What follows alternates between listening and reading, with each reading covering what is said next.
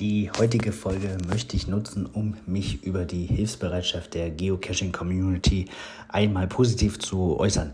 Ich hatte ein kleines privates Anliegen und brauchte Hilfe in Dresden und ähm, habe auf Facebook ein bisschen umgefragt und habe ganz viele Empfehlungen bekommen von Geocachern oder für Geocacher, die in Dresden wohnen oder gerade im Urlaub sind und mir helfen könnten. Und wirklich einige haben das versucht. Und äh, einer hat mir dann auch geholfen und zwar Biotonne 88, ihr kennt sie, Ann-Kathrin, ähm, hat mir geholfen, diese kleine Gefälligkeit ähm, ja, zu vollziehen. Und das hat mich richtig gefreut. Und ich freue mich sehr über den Support aus der Community, auch wenn es mal nicht um Geocaching geht.